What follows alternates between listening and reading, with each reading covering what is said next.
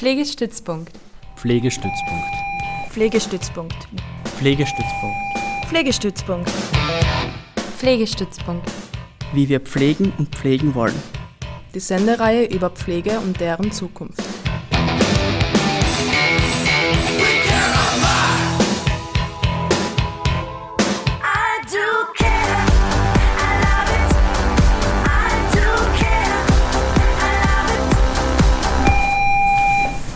Pflegestützpunkt. Wie wir pflegen und pflegen wollen. Es ist Freitag, 11 Uhr. Karin Schuster am Mikro. Das ist die Sendung Pflegestützpunkt. Hallo und herzlich willkommen. In dieser Stunde beschäftigen wir uns mit Corona, mit dem Coronavirus im Pflegeheim. In die Ankündigung habe ich reingeschrieben, äh, eine Gratwanderung. Die Steiermark ließ als das Bundesland mit den meisten Covid Todesfällen unter den Pflegeheimbewohnerinnen in sämtlichen Medien aufhorchen. Ein Jahr Corona im Pflegeheimen. Wir machen einen Rückblick, einen Status quo und einen Ausblick. Wir schauen auf die Schutzmaßnahmen für das Personal bzw. die Bewohnerinnen, aber auch aufs Testen und Impfen. Zu den großen Herausforderungen im letzten Jahr zählte im Pflegeheimen eben das Abwägen zwischen Bedürfnissen der Bewohnerinnen und gleichzeitig dem Schutz äh, vor Ansteckung zu gewähren. Und über diesen Spagat zwischen den Bedürfnissen und der Verantwortung spreche ich heute mit zwei Gästen im Live-Studio. Das ist Madeleine Zwischenberger. Sie ist DGKB und Pflegedienstleitung im Gepflegt Wohnen Überbach. Und sie ist auch Sprecherin der Arge Junge Pflege des österreichischen Gesundheits- und Krankenpflegeverbandes vom Landesverband Steiermark. Hallo Madeleine. Einen schönen guten Morgen. Und kurzfristig eingesprungen, weil geplant war Martina Sauseng, auch diplomierte Gesundheits- und Krankenpflegeperson und Pflegedienstleitung. Ähm, in Vertretung aber jetzt die Heimleitung Kerstin Bierstinger äh, von der Seniorenresidenz Robert Stolz in der Theodor-Körner Straße in Graz von den geriatrischen Gesundheitszentren und äh, sie ist auch zusätzlich Risikomanagerin. Hallo und danke fürs spontane Einspringen. Hallo, sehr gerne und schönen Vormittag auch von meiner Seite. Dann würde ich sagen, wir starten gleich los. Und zwar machen wir eine kurze Vorstellungsrunde, so dass ihr ein bisschen einen Einblick gebt, wie lange seid ihr schon in euren Tätigkeitsbereichen aktiv und ja, dann, dann starten wir in die, ins Konkrete. Fangst du an, Madeleine?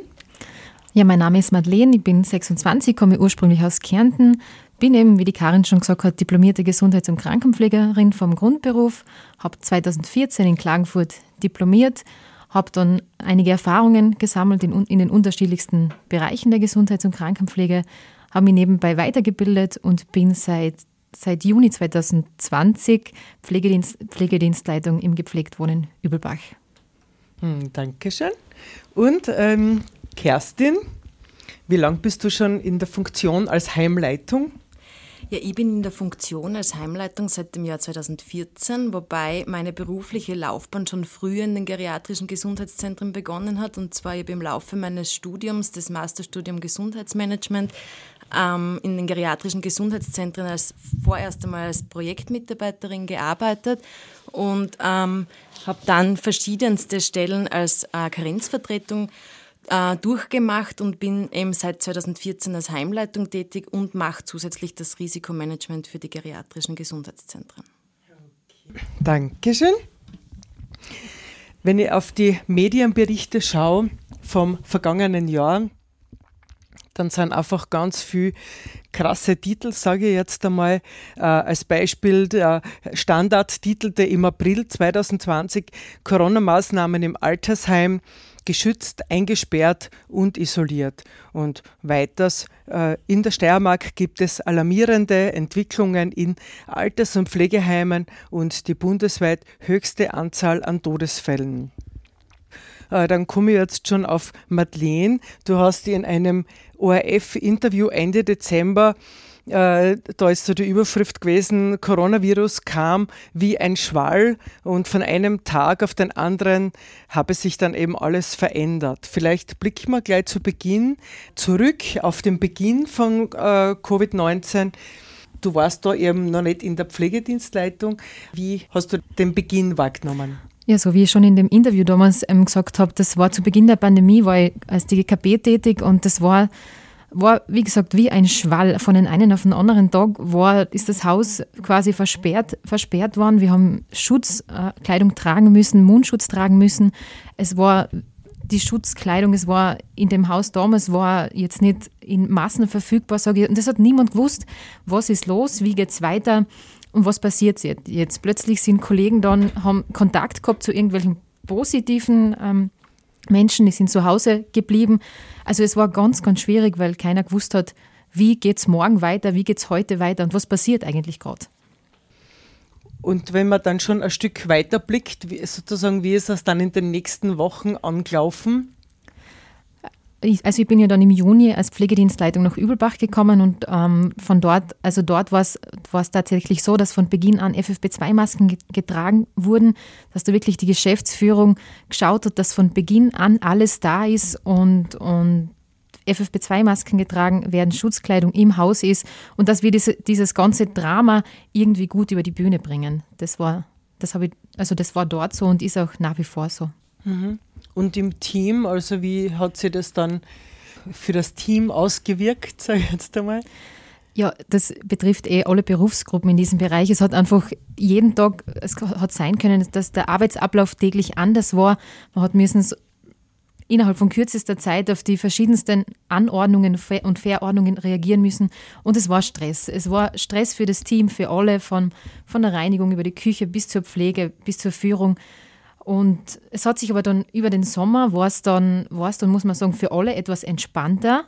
Da haben vor allem auch die Bewohner wieder vermehrt Besuch erhalten dürfen, sind rausgegangen. Es war alles ein bisschen lockerer wieder, so wie wir alle das Gefühl gehabt haben, okay, vielleicht ist es jetzt vorbei. Doch, und doch im Hinterkopf dieses Wissen, es ist noch nicht vorbei und es wird im Herbst wieder von vorne losgehen. Und der Herbst war dann, war dann auch, im Grunde genommen, ist dann wirklich nochmal schwierig geworden.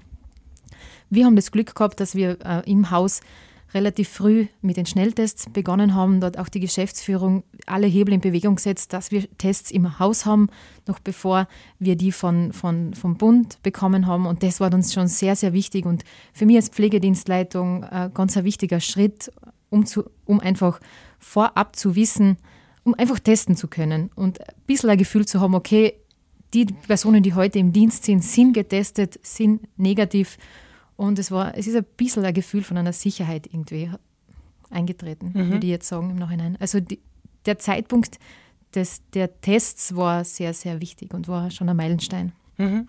Okay.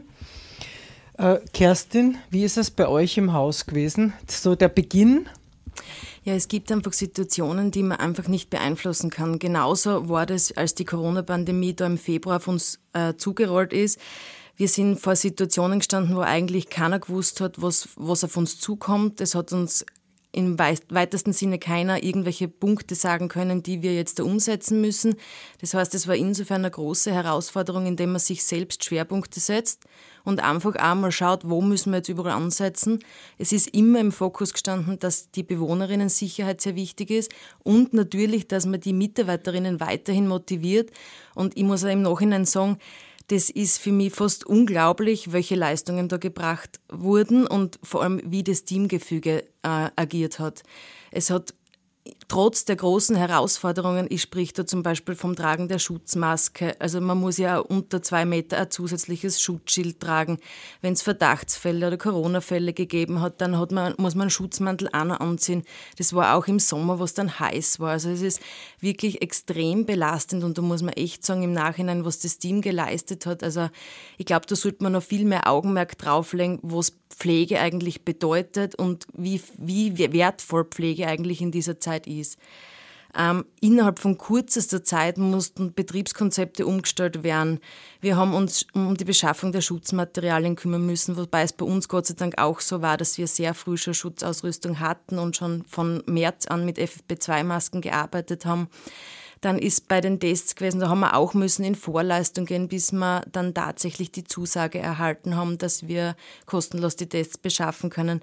Und ich glaube, gerade diese Tests sind ein extremer Mehrwert, weil es, sie bieten zwar keinen, sicher, keinen hundertprozentigen Schutz, aber man hat zumindest ein gutes Gefühl, wenn man zum Bewohner geht und ihn versorgt, weil man darf ja auch nicht vergessen, dass da das Risiko oder das, das Gefühl immer da war, dass man den Bewohner da auch in ein Risiko bringt. Und ich glaube, das bedeutet für einen selbst schon auch ganz, ganz viel. Und ja, also es war eine extreme herausfordernde Zeit, aber ja, wie gesagt, man kann nur das Licht, das positive Licht eigentlich auf die Pflege werfen, weil da ist Unglaubliches passiert. Und auch wenn man jetzt bedenkt, die Dienstleister mussten innerhalb kürzester Zeit nach außen verlagert werden. Wir haben niemanden mehr hereinlassen können. Wir haben trotzdem geschaut, ein normales Leben zu führen, haben in kurz, kürzester Zeit Besuchsplätze organisiert, haben Veranstaltungen über Balkone gemacht. Also einfach, um auch ein bisschen Normalität zu leben und die Menschenrechte trotzdem zu gewahren. Und ich glaube, das ist äh, uns allen sehr gut gelungen. Das war, auch- war auch bei uns so, dass wir trotzdem versucht haben, irgendwie die, den Alltag oder das normale Leben im Pflegeheim irgendwie, irgendwie trotzdem aufrechtzuerhalten. Auch eben über Balkone, über Besucherplätze. Wir haben die Räume, also die Ra Raumkonzepte verändert. Der, der Therapieraum, wo ist jetzt die Besucherzone und so weiter. Also wir haben sehr, sehr viel versucht und das ist sehr, sehr viel geglückt und das ist, hat das ganze Team hat es geschafft. Und das, darauf kann man wirklich stolz sein und das war bei uns ganz dasselbe, ja. Ja, und vor allem die Personalressource muss man, glaube ich, auch beleuchten, weil wir haben so viele zusätzliche Aufgaben, die mit demselben Personal da wirklich gestemmt wurden. Sprich da zum Beispiel von Besuchsdiensten, Besuche mussten plötzlich kontrolliert werden, ist ja auch klar, um das Risiko einzudämmen. Wir haben Besuchsdienste dann organisiert, damit man das auch ein bisschen gewährleisten kann, dass ein sicherer Zutritt durchgeführt werden kann. Wir haben Evakuierungskonzepte umgesetzt, Teststrategien sind entstanden. Man hat auch natürlich die Kommunikation nicht außer Acht lassen dürfen. Ich erinnere mich da zum Beispiel an einen Tag, an dem ich zu, bei den, zu, zu den normalen Tätigkeiten zusätzlich circa 60 Angehörige angerufen habe an einem Tag, um sie am Laufenden zu halten und gut zu kommunizieren. Und ja, also gerade die Kommunikation in Zeiten wie diesen war halt natürlich als Um und Auf. Jetzt ist aber schon vor Corona das Thema Pflegemangel bzw. Pflegenotstand ein Thema gewesen. Also wie, ich frage mich dann wirklich, wie, wie konnte das alles geschafft werden? Haben die Leute, die Pflegepersonen jetzt extrem viel Überstunden? Also im Grunde muss man sagen, wir haben die, ähm, das Personal war vorher schon Thema und das ist, war vorher auch kein neues Thema. Das, das wissen wir seit Jahrzehnten, dass es zu wenig Pflegepersonal am Markt gibt. Wenn man dann in der Situation ist, dass man dieses Personal, das man hat, hat man, das ist die Ressource. Und dann muss man als in der Führung einfach schauen, wie teile ich das jeden Tag ein? Was mache ich mit, mit, den, mit den Leuten, die ich da habe? Welche Qualifikationen haben sie? Und wer macht was? Es sind Arbeiten verlagert worden. Dinge, die die Pflege immer noch macht, was man aber auch in, in, in den hauswirtschaftlichen Bereich verlagern konnte. Also es galt jeden Tag zu überlegen, wen habe ich da am Personal und wie kriege ich denn diesen Tag gut über die Bühne. So erinnere ich mich zurück. War, das war eine große Herausforderung.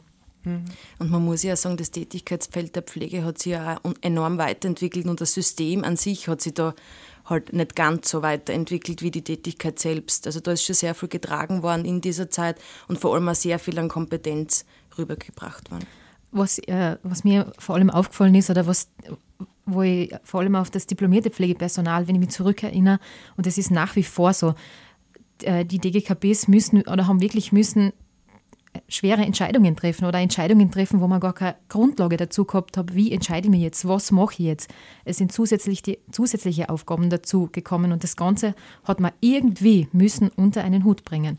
Und als, auch als Pflegedienstleitung, dann habe hab ich getestet oder je nachdem, wer eben die Zeit oder die Ressource dazu gehabt hat. Und das war jeden Tag ein, ein Schauen und Überlegen, okay, wie, wie gehen wir das heute an mit dem Personal, das wir da haben.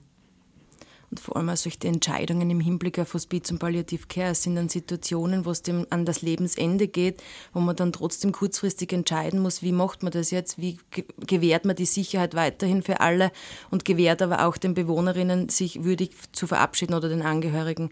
Also auch das ist, das haben wir immer belichtet und das war für uns immer klar, dass wir das nach wie vor gewährleisten müssen und haben halt diverse Sicherheitsschienen eingebaut, um das gut über die Bühne zu bringen. Äh, Madeleine, jetzt ist es ja so, pflegerische Tätigkeiten. Ich möchte auch gerne in diesem zweiten Projekt, ja Pflegestützpunkt, äh, eingehen auf die vielfältigen Tätigkeiten der Pflegepersonen. Wenn du ein bisschen erläutern kannst, vielleicht der Schlüssel ähm, zwischen Pflege, Diplomierten und äh, Pflegeassistenten oder so, wie das bei euch ist. Also der, die Aufteilung und ähm, also die Tätigkeitsfelder. Also was ist klar bei einer Diplomierten und dann später die Frage, was hat sie eben verändert? Du hast zwar schon angesprochen auf den äh, hauswirtschaftlichen Dienst, aber auch innerhalb der Pflegeberufe wie hat sich das dann mit Corona verändert? Also du meinst jetzt wirklich in der, in der Corona-Zeit. Mhm. Grundsätzlich ist ja der Personal- oder Pflegeschlüssel ja abhängig von den Pflegestufen, die man im Haus hat und von der Anzahl der Bewohnerinnen. Also das kann jetzt so pauschal, kann man das jetzt nicht sagen, das ist, wird Mhm. berechnet. Worauf, oder was mein, meinst worauf soll ich genau eingehen? Also in der Corona-Zeit war es oder ist es nach wie vor so, dass das Thema Testen, Entscheidungen treffen, koordinieren, das ist ja, ist ja auch was, was diplomiertes Pflegepersonal schon vorher gemacht hat, aber vor allem in der Covid-Zeit oder in der jetzigen Zeit ähm, ist das einfach verstärkt hinzugekommen. Es waren, war sehr viel zu telefonieren, sehr viel Gespräche zu führen. Das hat man auch schon vorher gemacht, aber in dieser Intensität, die Intensität ist jetzt eine andere, definitiv. Das kann man sagen, ja.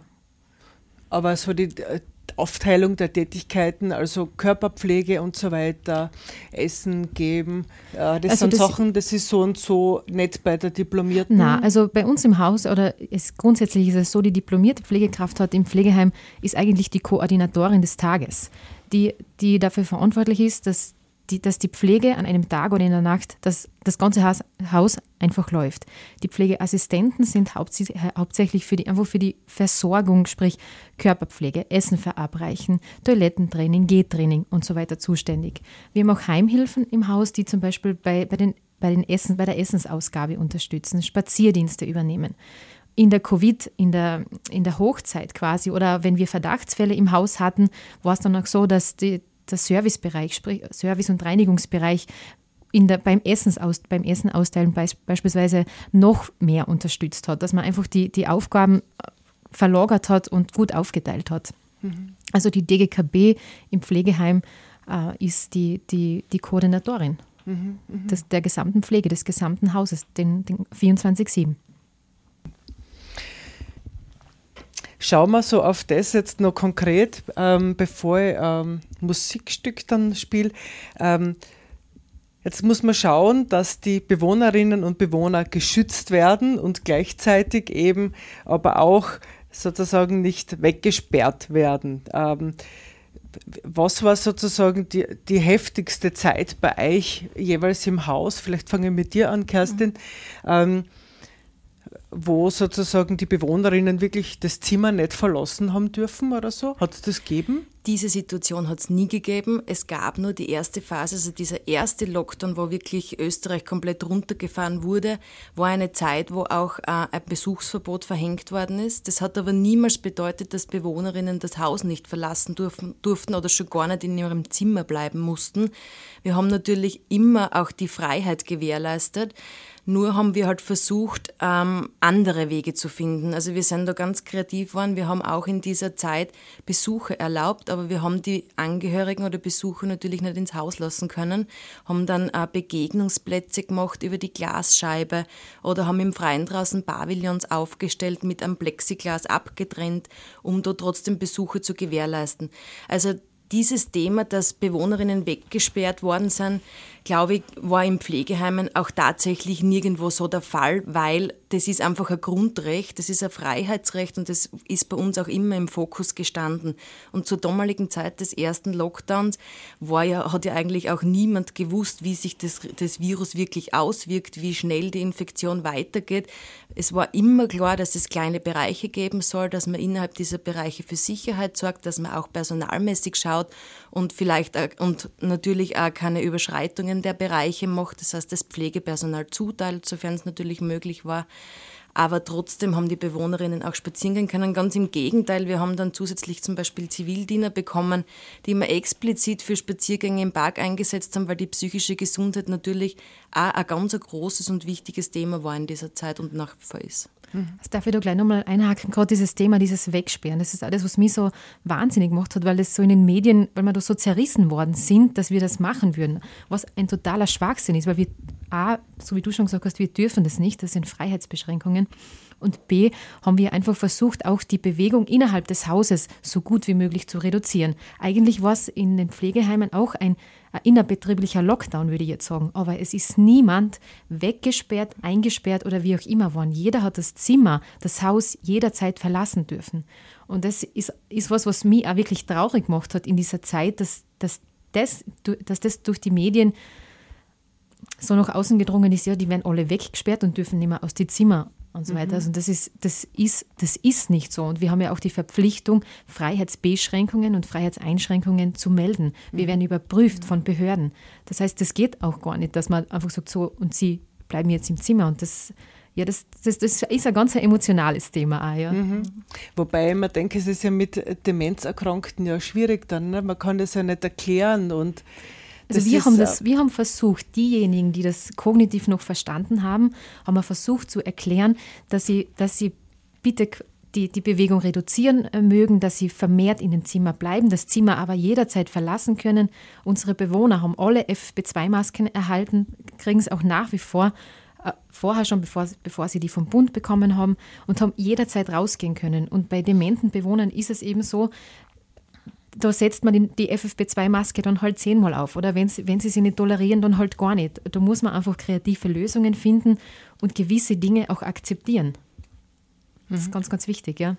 Und gerade die Gespräche waren in dieser Zeit sowieso unser Schwerpunkt. Also wir haben Bewohnerinnen, wie du vorher schon erwähnt hast, immer wieder und auch 10 oder 15 Mal am Tag das Gleiche gesagt. Aber ich glaube, das ist ja unsere Profession. Also das ist ja unsere Bestrebung. Wir versuchen natürlich auch Bewohnerinnen mit allen Einschränkungen bestmöglich zu versorgen. Und genau das hat es jetzt nochmal gezeigt in dieser Zeit.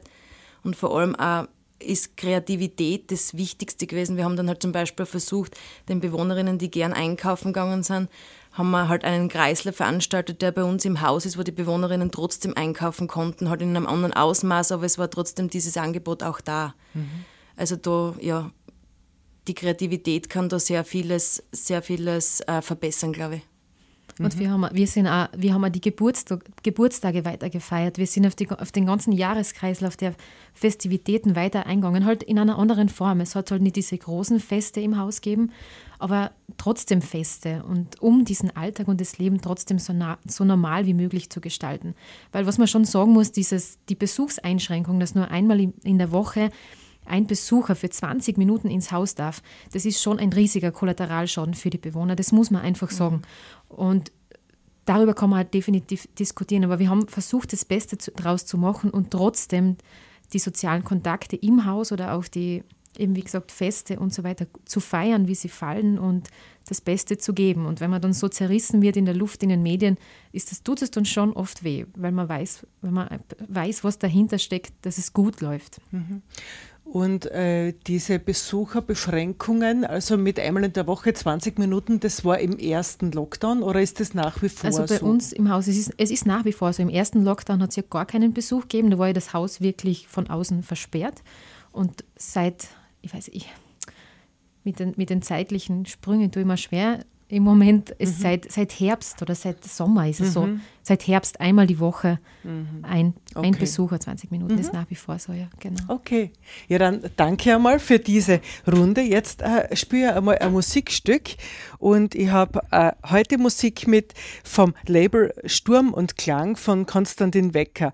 Und im Oktober 2020 präsentierte Wecker ein Online-Konzert äh, Poesie und Widerstand in stürmischen Zeiten und da hat er Künstlerinnen von seinem Label präsentiert und diese Künstlerinnen wiederum haben dann äh, Weckers Lieder interpretiert. Und bei der Liedermacherin Sarah Straub habe ich angefragt um einen Song aus, den sie da interpretiert hat. Und ähm, habe dann eine ganz nette Antwort gekriegt, ähm, dass sie beim Wecker selber angefragt hat, auch, äh, dass dieses Musikstück, das sie vorgetragen hat, dann eben extra äh, im Studio abgemischt worden ist und das darf ich jetzt nun hier spielen. Und äh, sie schreibt ganz liebe Grüße aus Bayern. Äh, dann gibt es jetzt das Musikstück von Sarah Straub, Manchmal weine ich sehr. Ich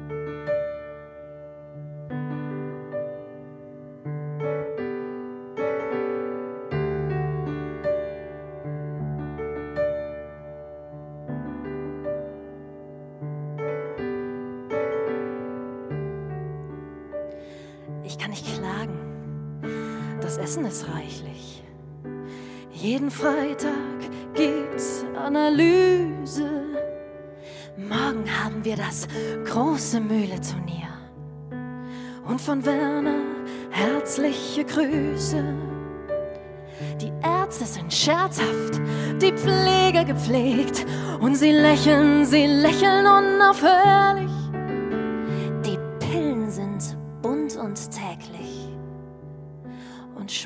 Wirklich kein bisschen gefährlich. Manchmal weine ich sehr, das behalte ich für mich, auch dass ich mich sehne nach dir. Vom Bett aus sehe ich den Park und dich und die Sonne bis Viertel nach vier. Es schneit bereits, doch jetzt im August ist dir sicher zu heiß, um zu schreiben. Vielleicht nächstes Frühjahr, ach wird mich das freuen. Ich werd noch ein Weilchen hier bleiben.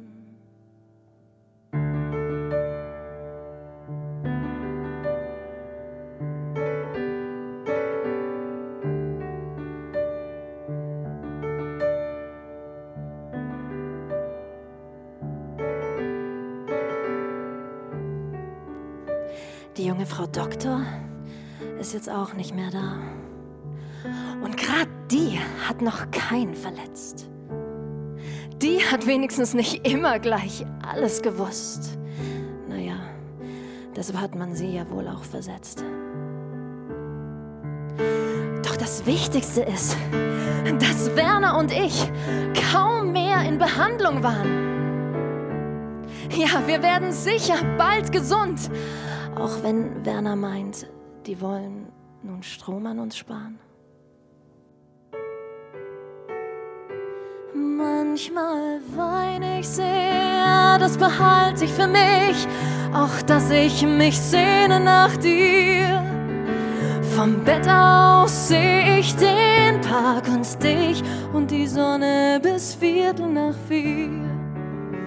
Es schneit bereits, doch jetzt im August ist dir sicher zu heiß, um zu schreiben. Vielleicht nächstes Frühjahr, ach wird mich das freuen. Ich werd noch ein Weilchen hier bleiben. Mm.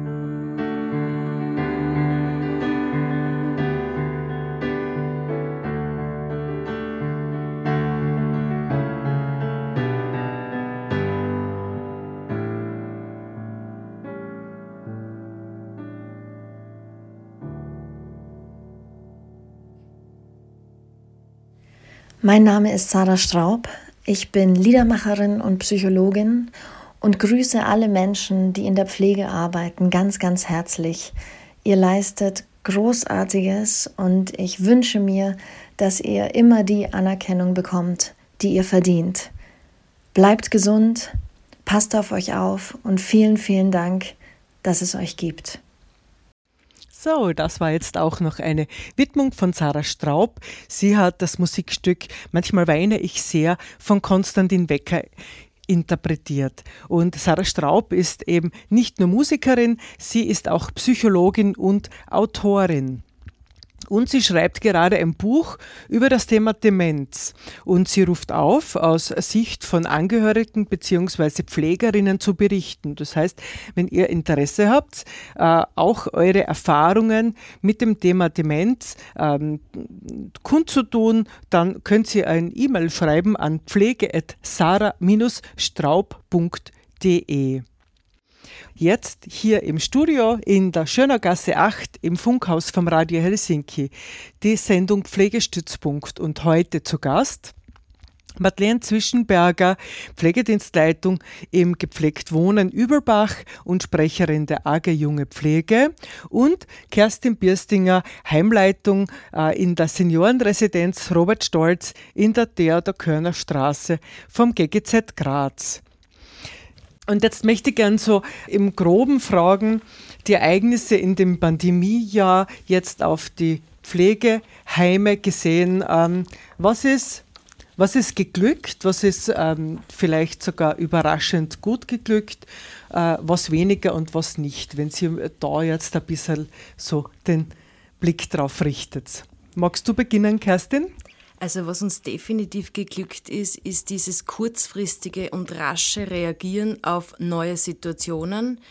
Immer im Fokus unsere Bewohnerinnen und Mitarbeiterinnen und da Konzepte zu erstellen und vor allem auch die Konzepte sind das eine, aber das, dass es tatsächlich umgesetzt ist und auf den Boden gebracht wird, das ist das andere da auch gut zu schulen und zum Beispiel, ich denke da jetzt gerade dran äh, an die Schutzausrüstung beispielsweise, die wir dann Gott sei Dank relativ rasch bekommen haben ähm, oder vor allem von Anfang an hatten.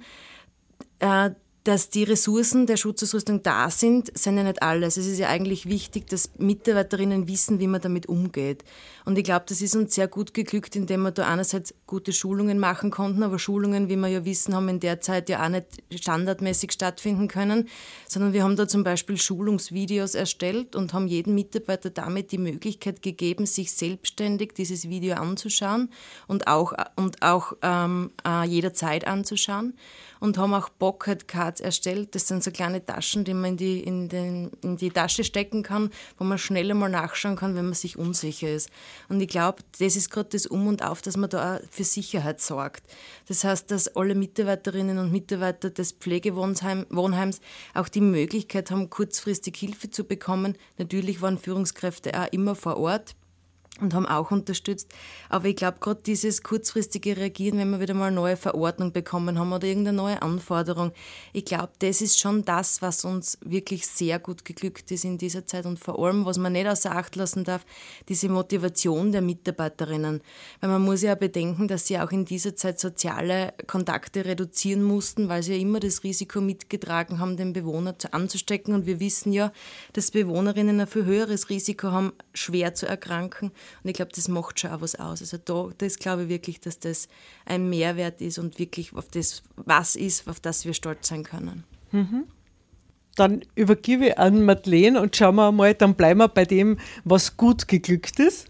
Also ich kann es nur unterstreichen, was die Kerstin gesagt hat, dass vor allem dieses rasche Reagieren und schnell reagieren auf, auf, neue, auf Neues hat, hat vor allem das Team bei uns sehr zusammengeschweißt. Und wir haben gesehen, wie, wie gut, dass wir wirklich in, in Krisensituationen funktionieren. Alle haben mitgedacht, alle haben ähm, Ideen eingebracht. Alle, wir, die ganzen Bereiche haben ineinander gegriffen und haben versucht, das Beste daraus zu machen. Und das ist definitiv gelungen. Und vor allem auch dieses ähm, über den Tellerrand hinausdenken. Was, die Situation ist, wie sie ist und was machen wir jetzt daraus? Und jeder hat, hat da seine Ideen eingebracht und so haben wir versucht, das Ganze eben gut über die Bühne zu bringen.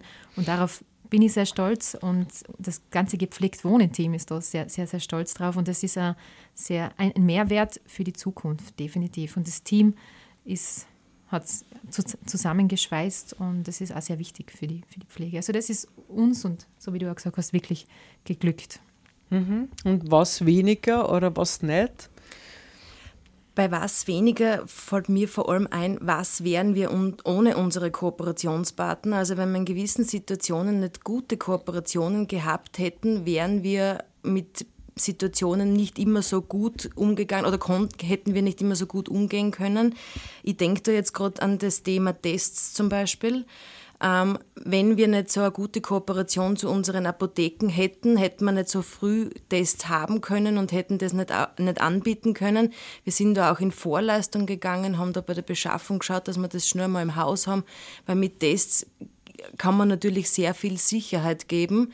Es ist natürlich kein hundertprozentiger Schutz, aber es ist einfach das Thema das, der Sicherheit, das das unterstreicht. Und ich glaube, das ist in vielen Angelegenheiten so, dass man ohne gute Kooperationspartner die Situationen nicht so gut bewerkstelligen kann. Mhm. Weil du eben gefragt hast, was weniger geglückt ist. Also im Haus, bei uns im Haus jetzt oder im, im gesamten gepflegt Wohnen-Bereich, kann ich jetzt nicht sagen, was weniger geglückt ist, weil wir haben versucht, das Beste daraus zu machen und das haben wir, glaube ich, auch getan. Was schwierig und herausfordernd war, war diese, die Situation, dass jeden Tag oft neue Anordnungen, Verordnungen und Informationen gekommen sind. Und dass wir sie von einem auf den anderen Tag haben müssen umsetzen. Das Ganze dann auch den Angehörigen erklären und so weiter. Ich denke vor allem an dieses Thema vor Weihnachten, wo kurzfristig dann gesagt worden ist, so am 25. und am 26. können bis zu zehn Personen oder wie auch immer ins Haus kommen. Und das war dann schon, dann sitzt man am 23., 24. und denkt sich, okay, wie um Himmels Willen soll man das Ganze jetzt einmal umsetzen, planen, dass man den Schutz aufrechterhalten für die Bewohnerinnen, gleichzeitig aber auch die, die Bedürfnisse nicht, nicht aus den Augen verliert, verliert und äh, daran denkt, ja, es ist Weihnachten, wie kann man das organisieren? Und eben diese, diese kurzfristigen Veränderungen und Informationen von, von Seiten der Bundesregierung, das war wahnsinnig herausfordernd, finde ich. Die, diese für mich nicht immer ganz transparente Kommunikation und kurzfristige Kommunikation. Mhm. Das war wirklich, wirklich schwierig mhm. zwischenzeitlich. Also daran erinnere ich mich sehr, sehr viel. Also von heute so, morgen so und, heut, und heute Abend die Info, morgen in der Früh ab 6 Uhr umsetzen. Das ist herausfordernd. Ich kann das nur unterstreichen. Ich denke gerade an Situationen, an, das war im Oktober vor dem Feiertag, wo wir noch am, am Abend vor dem Feiertag ein, eine Umsetzung, also ein, eine Information zur Umsetzung erhalten haben.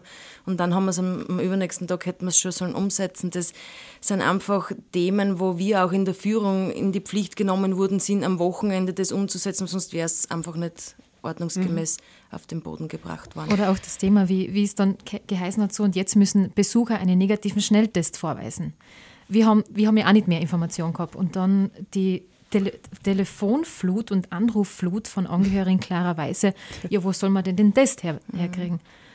Wir haben dann auch nur sagen können, wir wissen es nicht. Wir haben die gleiche Information wie Sie, versuchen es dort anzurufen, dort anzurufen und dort anzurufen.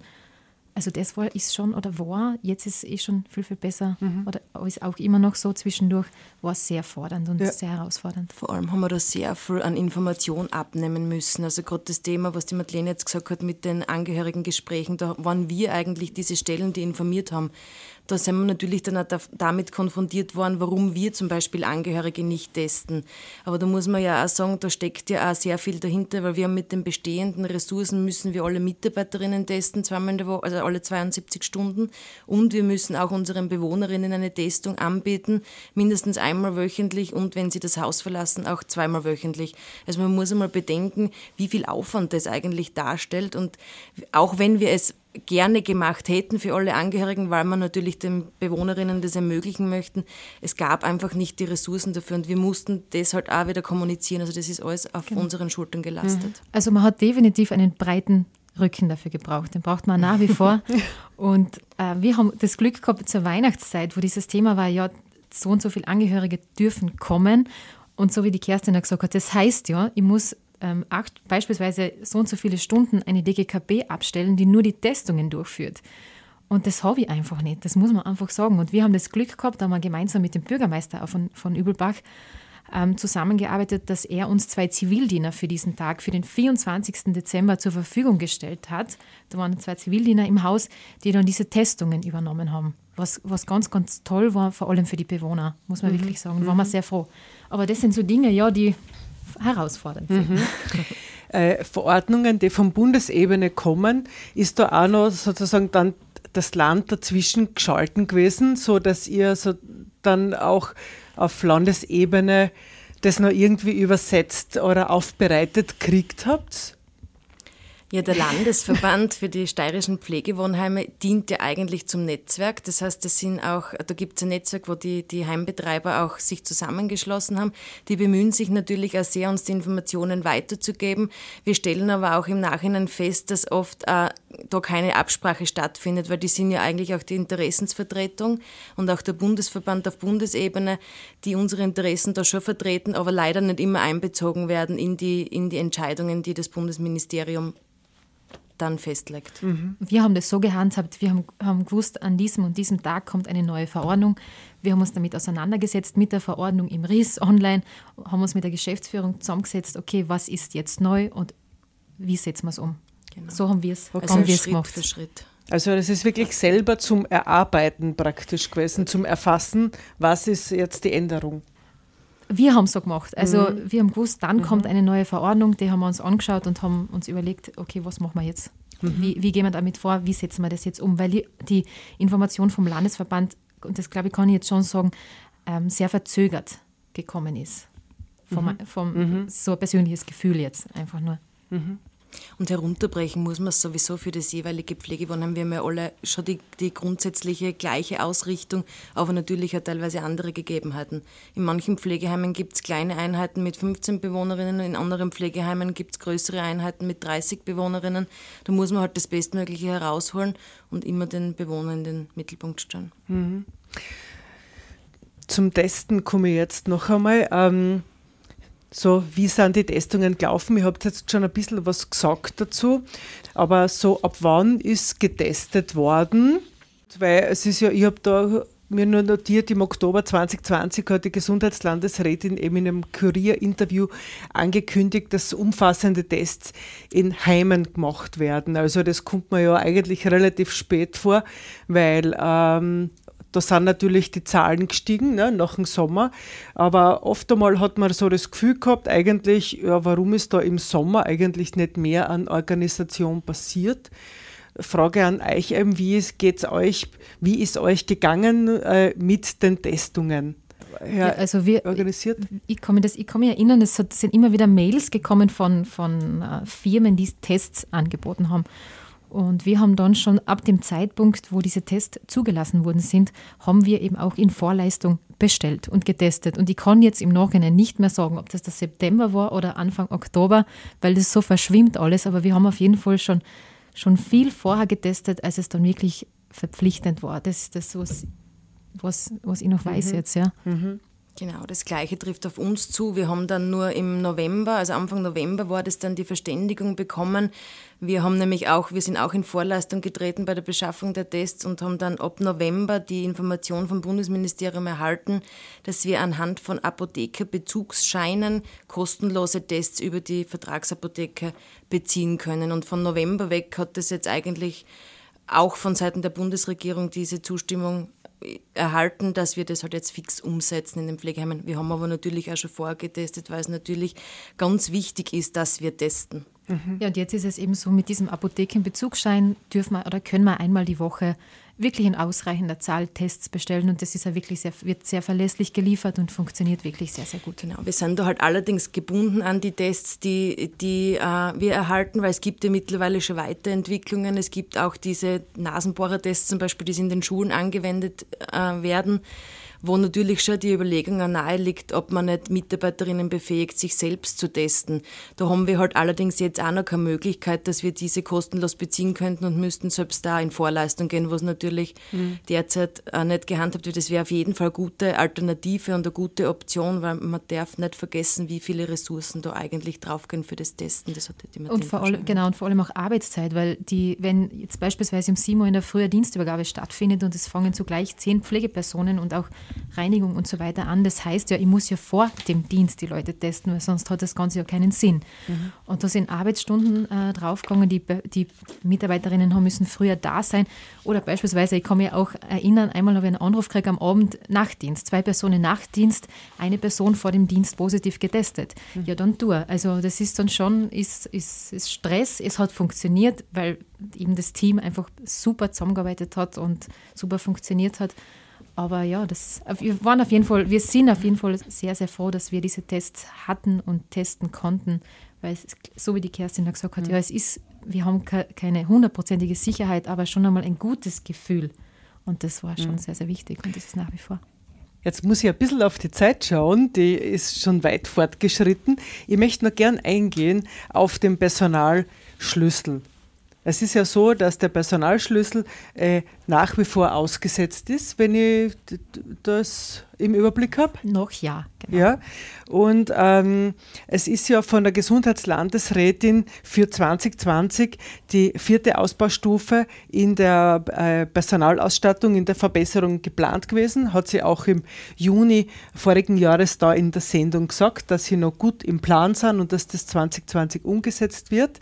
Äh, wie schaut es da aus? Hat es eine Verbesserung der Personalausstattung, also diese vierte Ausbaustufe, ist die angekommen? So bis dato nein. Okay. Nein, also es müsste schon sehr an mir vorübergegangen sein, was, aber, was aber definitiv nicht der Fall sein kann, weil ich tagtäglich mit dem zu tun habe. Also bis dato habe ich, hab ich da noch überhaupt keine Mhm. Informationen. Also seit Juni 20, seit ich da in Übelbach bin, Mhm. hat es diesbezüglich keine Information gegeben. Okay. Mhm.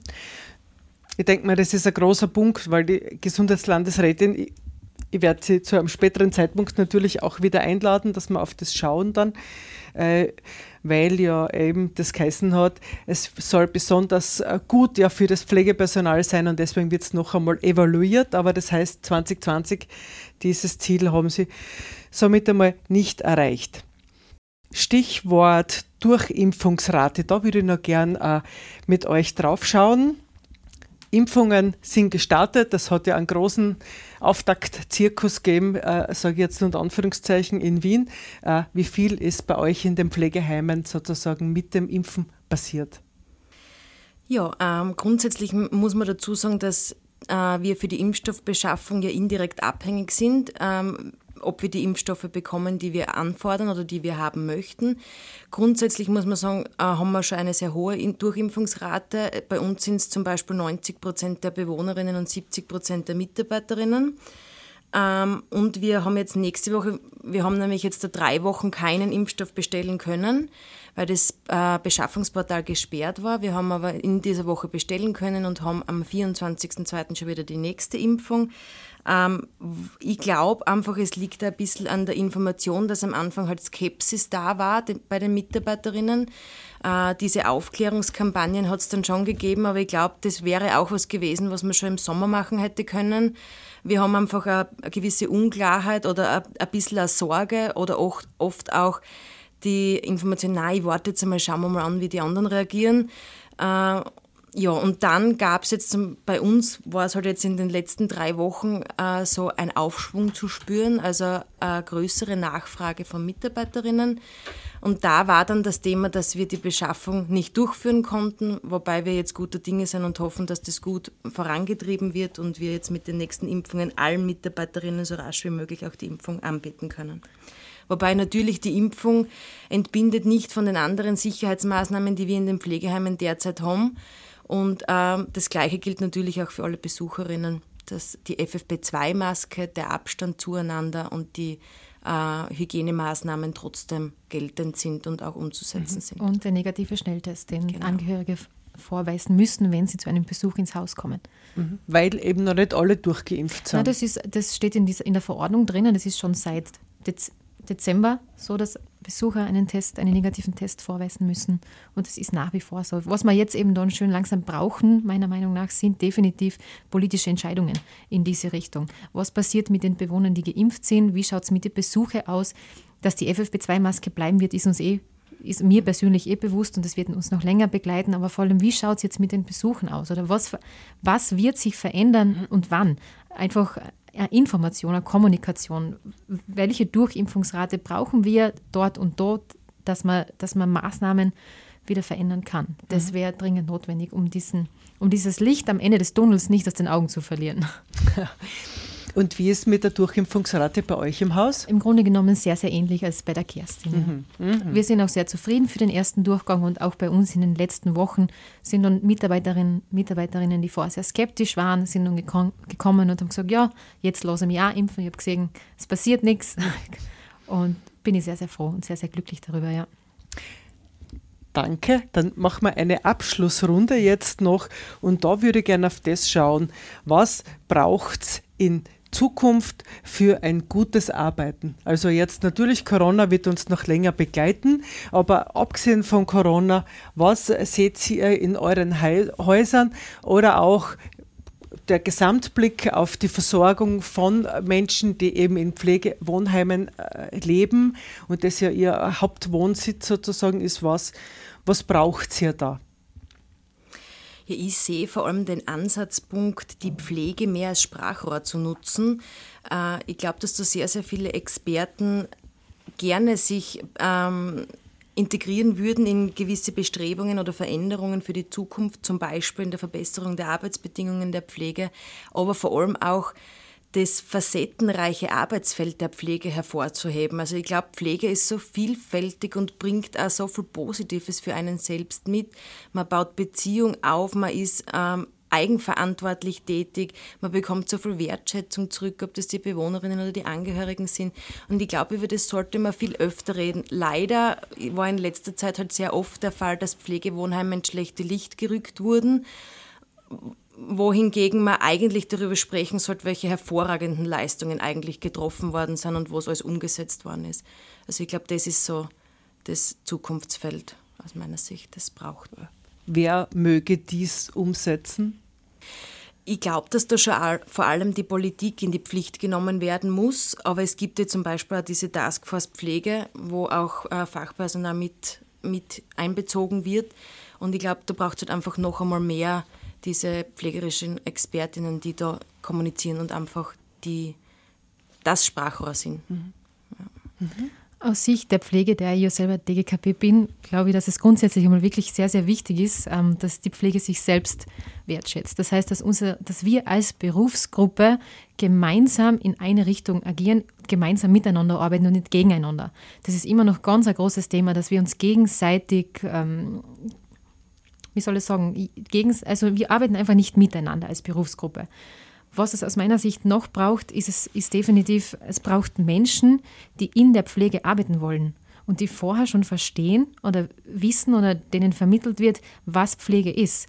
Wenn ich jetzt an die Langzeitpflege denke, dass, dass man Bewusstsein dafür bekommt, ein Pflegeheim ist ein Wohnraum, ein, ein Lebensraum für Menschen im höheren Alter die Unterstützung in ihrem Alltag brauchen und die man auf der letzten Reise im Leben begleitet. Und das ist so ein schöner, ein, so ein toller Arbeitsplatz, wo man, so wie die Kerstin gesagt hat, so viele verschiedene Dinge tut und vor allem so, so viel lernt voneinander. Und dieses Verständnis und das Wissen darum wäre sehr, sehr wichtig, dass das vermittelt wird und dass man vor allem, wie ich schon vorher mehrmals erwähnt habe, dass diese Langzeiteinrichtungen nicht ständig zerrissen werden in der Luft. Weil es passiert so viel Großartiges bei uns in den Häusern und wir tun so viel Positives und den Bewohnerinnen geht es auch gut. Und das, es wäre wichtig, das zu vermitteln und zu vermitteln, eben was Pflege ist und was es für ein cooler Beruf ist und welche Möglichkeiten der Beruf bietet, in alle verschiedenen Richtungen, in jedem Lebensalter. Da hat jetzt die Sprecherin der AG Junge Pflege, gell? war das der, der Hut? Super. Ich danke euch herzlichst fürs Kommen, äh, eure ganzen Gedanken mit uns da zum Teilen, mit den Zuhörerinnen zu teilen. Wünsche euch zunächst alles Gute für eure Arbeit weiterhin und äh, möchte noch gern was ansagen, nämlich den nächsten Termin. Äh, es wäre geplant gewesen für den 4. März der nächste Pflegestammtisch, natürlich wieder online. Und der 4. März ist aber jetzt der Tag, an dem das Projekt Pflegestützpunkt unter den Nominierten ist für den Grazer Frauenpreis 2021. Und da ist die Preisverleihung, die ist auch online leider Gottes. Das war ja voriges Jahr ein schönes Fest im Gemeinderatssaal. Äh, das Projekt ist nominiert und äh, ja, am 4. März äh, gibt es die Preisverleihung. Mal schauen, äh, ob der Pflegestützpunkt da was reißt, unter Anführungszeichen. Es wird noch mehr Infos dazu auf der Website helsinki.at geben. Auf jeden Fall der Pflegestammtisch für Pflegepersonen, für professionelle Pflegepersonen ist am 9. März von 18 bis 20 Uhr. Auch diese Infos werdet ihr auf der Website helsinki.at finden. Und diesmal zu Gast, sehr spannend, ist eine Gruppe aus Berlin, die Pflegekräfte von Walk of Care. Die sind Pflegekräfte und aktivistisch tätig, um die Situation für Pflegepersonen zu verbessern. Ich spiele jetzt noch zum Abschluss ein Musikstück, ebenfalls vom Label Sturm und Klang und das ist eine Aufnahme von Konstantin Wecker selbst mit einem Klassiker empört euch. Ich wünsche euch alles Gute, bleibt gesund. Karin Schuster sagt alles Liebe. Ah, zunächst kommt ja noch unser Verabschiedungsjingle. Ciao, ciao.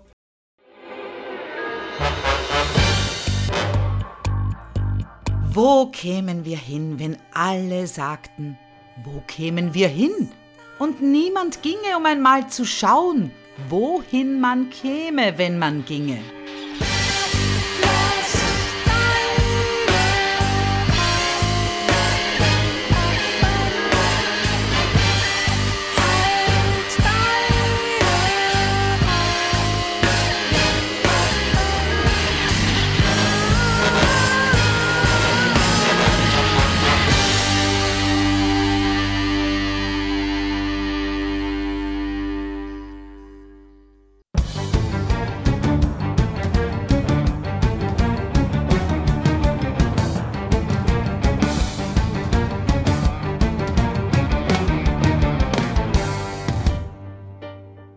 Sind wie wir, doch sind sie es nicht gerne. Sie machen sich nicht gern mit uns gemein. Sie schikanieren uns lieber aus der Ferne und wollen gleich nur unter ihresgleichen sein. Wir zahlen Steuern und sie setzen ab. Wir legen Hand an und sie spekulieren und halten unsere Ängste klug auf Trab, damit wir nichts kapieren beim Verlieren. Sie sind die Reichen, manchmal auch die Schönen. Sie reden Unsinn und der wird gern publiziert. Sie faseln gern von viel zu hohen Löhnen und dass das unsere Wirtschaft ruiniert. Die Börse jubelt, wenn sie die entlassen, die ihnen ihren Reichtum eingebracht. Gerichtlich sind sie eher nicht zu fassen, denn die Gesetze sind für sie gemacht.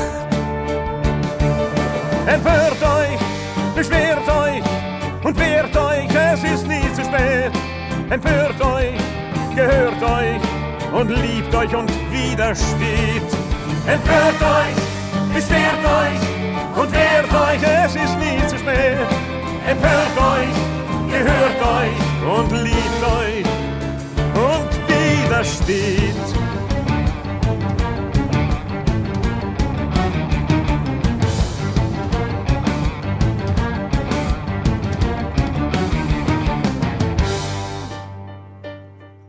Visionäre sparen sich kühnere Entwürfe. Selbst die Satiren wirken blutleer wie kastriert. Die Demonstranten fragen scheu, was sie noch dürfen. Und an der Börse wird ein Gesslerhut platziert. Die Menschenwürde hieß es wäre unantastbar. Jetzt steht sie unter Finanzierungsvorbehalt. Ein Volk in Duldungsstarre, grenzenlos belastbar. Die Wärmestuben überfüllt, denn es wird kalt. Den meisten ist es peinlich noch zu fühlen. Und statt an Güte glaubt man an die Bonität. Man lullt uns ein mit Krampf und Kampf und Spielen. Schauen wir vom Bildschirm auf, ist es vielleicht zu spät. Die Diktatur ist nicht ganz ausgereift, sie übt noch. Wer einen Atem spürt, duckt sich schon präventiv. Und nur der Narr ist noch nicht ganz erstarrt, er liebt noch und wagt zu träumen. Deshalb schimpft man ihn naiv. Oh, empört euch, beschwert euch und wehrt euch, es ist nie zu spät. Empört euch, gehört euch und liebt euch und widersteht. Beschwert euch und wehrt euch. Es ist nie zu spät Empört euch, gehört euch. und liebt euch und widersteht.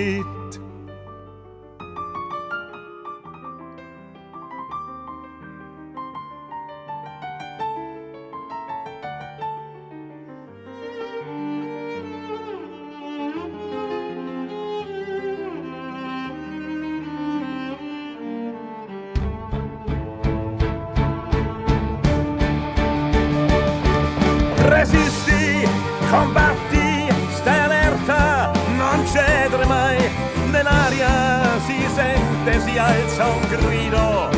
Viva la libertà!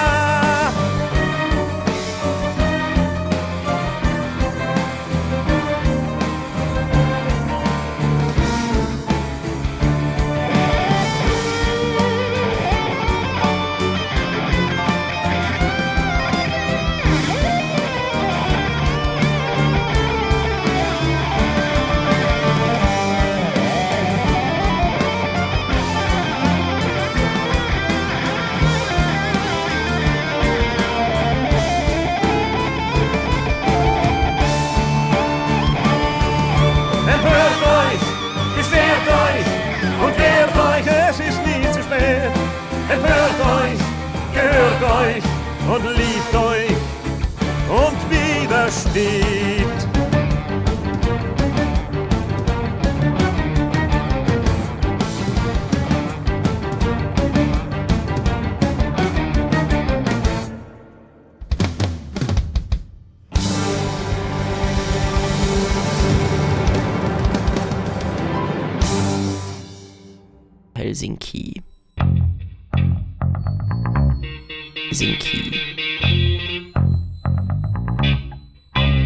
Radio Helsinki. Das freie Radio in Graz. Auf 92,6.